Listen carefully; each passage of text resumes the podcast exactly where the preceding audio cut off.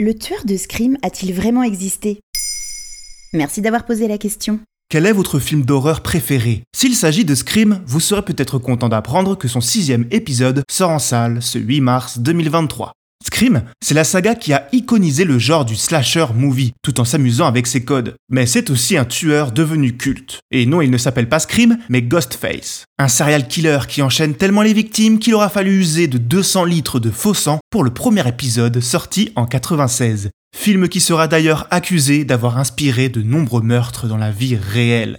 Mais n'est-ce pas l'inverse? Ghostface n'est-il pas inspiré d'une histoire vraie? Pour ce qui est de son design, notamment ce masque culte évoquant le cri de Munch, le célèbre tableau du peintre norvégien, c'est un nom. L'histoire de ce masque est même plutôt banale. Il aurait été trouvé lors de repérage pour le tournage dans un carton plein d'objets. Son design fascinera tellement le réalisateur Wes Craven qu'il sera gardé tel quel. Pour ce qui est de l'histoire de Ghostface et son mode opératoire, c'est bien la réalité qui a inspiré Kevin Williamson, le scénariste du Scream et de plusieurs de ses suites. Alors qu'il planche sur l'écriture du film, il tombe sur Turning Point, une émission de télé américaine. Le documentaire relate l'affaire de Danny Rowling, l'éventreur de Gainesville, un véritable tueur en série qui a sévi durant les années 90. Williamson comprend aussitôt qu'il vient de mettre le doigt sur quelque chose avec cette histoire de tueur qui s'invite chez les gens pour les assassiner. Une peur universelle, celle de voir le cocon de son foyer violé par un individu mal intentionné.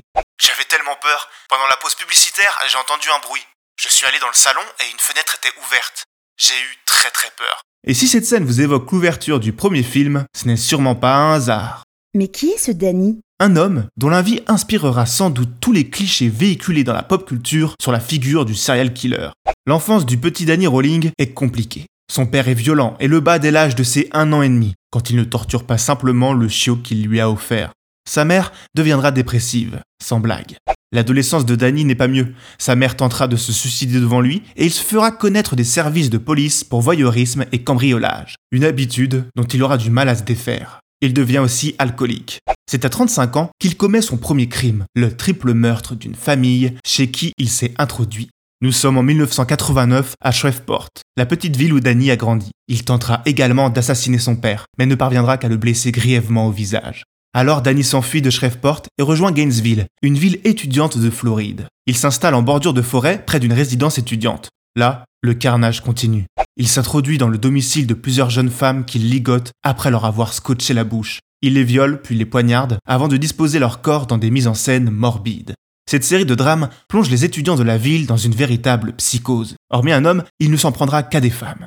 Lorsqu'il finira enfin par être arrêté par la police, il déclarera avoir fait ça pour devenir connu, à l'instar du tristement célèbre tueur Ted Bundy. Danny succombera à la peine de mort le 20 avril 1994. On comprend que cette histoire est donnée des sueurs froides au scénariste de Scream. Ce dernier se vengera en transmettant ses cauchemars aux milliers de spectateurs de la saga. Maintenant vous savez, un épisode écrit et réalisé par Jonathan Oppard. Ce podcast est disponible sur toutes les plateformes audio. Et si cet épisode vous a plu, n'hésitez pas à laisser des commentaires ou des étoiles sur vos applis de podcast préférés.